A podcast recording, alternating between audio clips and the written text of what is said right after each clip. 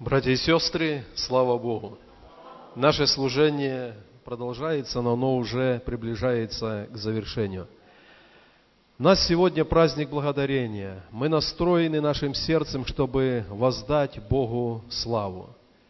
Служение, обычный регламент служения, он уже истек, но давайте настроим наше сердце. Я хочу э, поделиться Словом Божьим о жатве. Немножко коснемся духовного смысла, что такое жатва перед Богом. Поэтому я читаю место Писания, Откровение святого Иоанна Богослова, 14 глава, 18 стих. «И иной ангел, имеющий власть над огнем, вышел от жертвенника и с великим криком воскликнул к имеющему острый серп, говоря, «Пусти острый серп твой и обрежь гроздья винограда на земле, потому что созрели на нем ягоды». Речь идет о последней великой жатве. Иисус, когда рассказывал притчу о сеятеле и семени, объясняя эту притчу, Он сказал, жатва есть кончина века. Дорогие друзья, особенно кто уже находится в более или менее пожилом возрасте – Наша жизнь на земле заканчивается. И в определенном смысле, когда заканчивается жизнь человека на земле, это итог, это жатва. Вера Кушнир, христианская поэтесса, когда ей уже было за 80, она написала такое четверостишие. «Пусть такой обыкновенный вечер – удлинятся тени, как всегда. Дух Святой подует, как на свечи, и погасит все мои года. Пусть Бог благословит, чтобы мы, приближаясь к переходу, даже будучи молодыми людьми, мы не знаем, кого, когда позовет Господь. Но по-человечески, когда возраст преклонный, мы понимаем, что наша жатва, она вот-вот грядет – и с добрым плодом, с благословением от Бога, пусть наша жизнь венчает наш переход. Иисус посмотрел когда-то на народ, написано, народ был изнурен, и Он сказал ученикам, молите Господина жатвы, чтобы выслал делателей на жатву свою. Уже тогда в сердце Господа было это желание, чтобы жатва на земле, она как можно быстрее была собрана в житницу неба. Когда мы смотрим на физический мир, приходит осень, на огромные поля выезжает множество техники, и урожай, который вырос, это новая техника убирает, чтобы ничто не пропало – когда мы смотрим в духовном смысле на землю, и мы понимаем, что она вся созрела для того, чтобы быть пожатой в житницу Божьему, то необходима сила Духа Святого.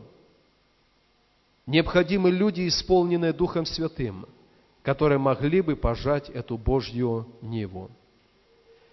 Когда-то Иисус, уходя с земли, давая обещание Духе Святом, Он сказал, вы примете силу, когда сойдет на вас Дух Святой, и будете мне свидетелями. Можно перефразируя сказать, вы примете силу, и вы станете моими жнецами.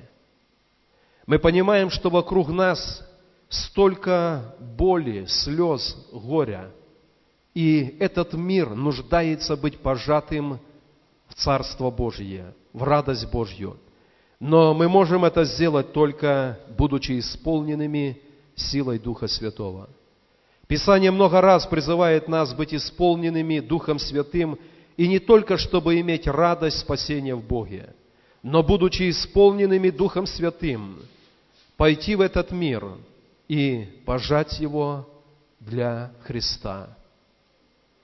Когда-то человек по имени Хайд, он, имея призыв от Бога, поехал в Китай и всю свою жизнь посвятил тому, чтобы молиться за народ Китая и проповедовать. И этот человек в одиночку, он пожал очень великую жатву в Китае. Есть христианская книга, которая называется «Молящийся Хайд». Его служение заключалось в том, что он вставал прежде, чем поднималось солнце, преклонял колени перед Богом и молитвой благословения молился за народ Китая. И Бог позволил уже ему при его жизни видеть тысячи и тысячи спасенных людей. Он послушался Бога, он молился об исполнении Духом Святым, и он пожал тысячи людей для Христа. Маленькая хрупкая женщина, которая проживала, родилась, проживала когда-то в Албании, она услышала призыв Божий ехать в Индию. И она всю свою жизнь посвятила тому, чтобы служить беднейшим из бедных на земле Индии – и тысячи, тысячи людей она смогла пожать для Господа. Я встречался когда-то на миссионерской школе в Швеции с одной тоже очень хрупкой, пожилой уже, в преклонных летах женщиной. В свое время она различила в сердце голос Божий, чтобы ехать в Тибет и там проповедовать людям о Христе. И не имея особо средств, не имея особо поддержки, она поехала туда и говорит, все, что я делала, я заходила в буддистские храмы, и я молилась о том, чтобы Бог обратил сердца этих людей к себе. И при ее жизни Бог позволил ей видеть обилие пожатого плода. Жатва на земле созрела – близок день, когда глобально этот ангел воскликнет к другому, который имеет серп, пусти серп и обрежь грозди винограда. В другом месте написано, пусти серп и пожни жатву, потому что жатва на земле созрела. Дорогие братья и сестры, благодаря Бога сегодня за то, что произрастила наша земля – Давайте будем иметь в сердце такую молитву перед Богом. Господь, я хочу услышать от Тебя призыв. Я хочу услышать от Тебя Слово. Покажи мне мой участок жатвы. Я хочу также зайти на этот участок и пожать души людей для Твоего Царства. Мы собираемся в церкви, и кто-то когда-то сказал, что наше собрание это всего лишь как передышка, всего лишь как какой-то отдых, когда мы назидаем друг друга, но жатва наша, она за стенами церкви. Она может быть даже не в нашем городе, для кого-то она не в нашей стране, но есть участок, есть надел, на котором Бог ожидает нас. Дорогие братья и сестры, пусть Бог благословит наше сердце, чтобы мы стремились зайти на нашу жатву и там собрать ее для Господа. В физическом мире иногда жатва или будущий урожай погибает из-за засухи. В духовном мире немолящаяся церковь, она позволяет, чтобы урожай душ людей, он просто погибал. И очень важно, чтобы церковь, она была молящейся, и ее дождь молитвы покрывал души людей. Псалом 83, 7 стих написано так. «Проходя долиной плача, они открывают в ней источники, и дождь покрывает ее благословением».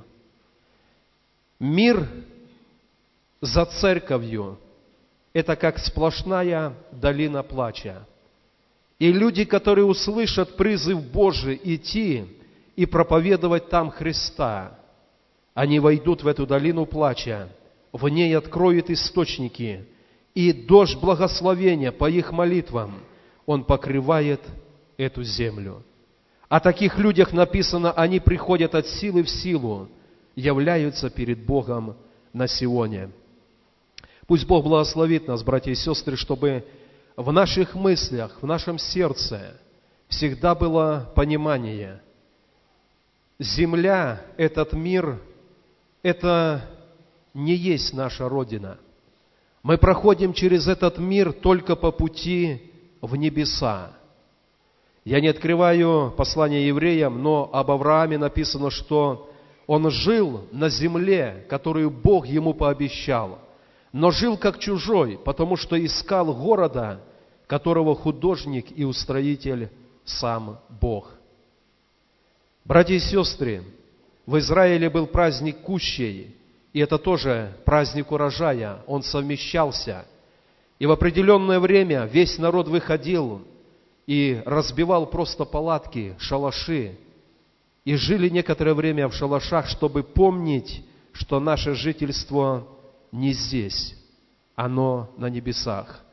Однажды наш дух, наша душа, которую дал нам Бог, она возвратится к Нему. О земле написано, земля и все дела на ней сгорят, но небесное жилище, небесный город, он прибудет вечно. Пусть Бог благословит нас, чтобы, смотря на жатву земную, смотря на эти плоды, мы понимали, что у Бога есть для нас удел, и Он не пожат. Мы должны выйти, и подобно этому хайду молящемуся, подобно матери Терезе, подобно этой миссионерке с Швеции, они пожали свой надел. И мы должны также пожать то, что Бог определил для нас. Пусть Бог благословит. Давайте поднимемся. Мы сейчас еще раз в этой молитве благодарим Бога за урожай на нашей земле.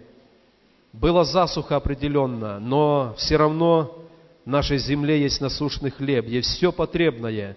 И мы за это еще раз будем благодарить и благословлять Бога.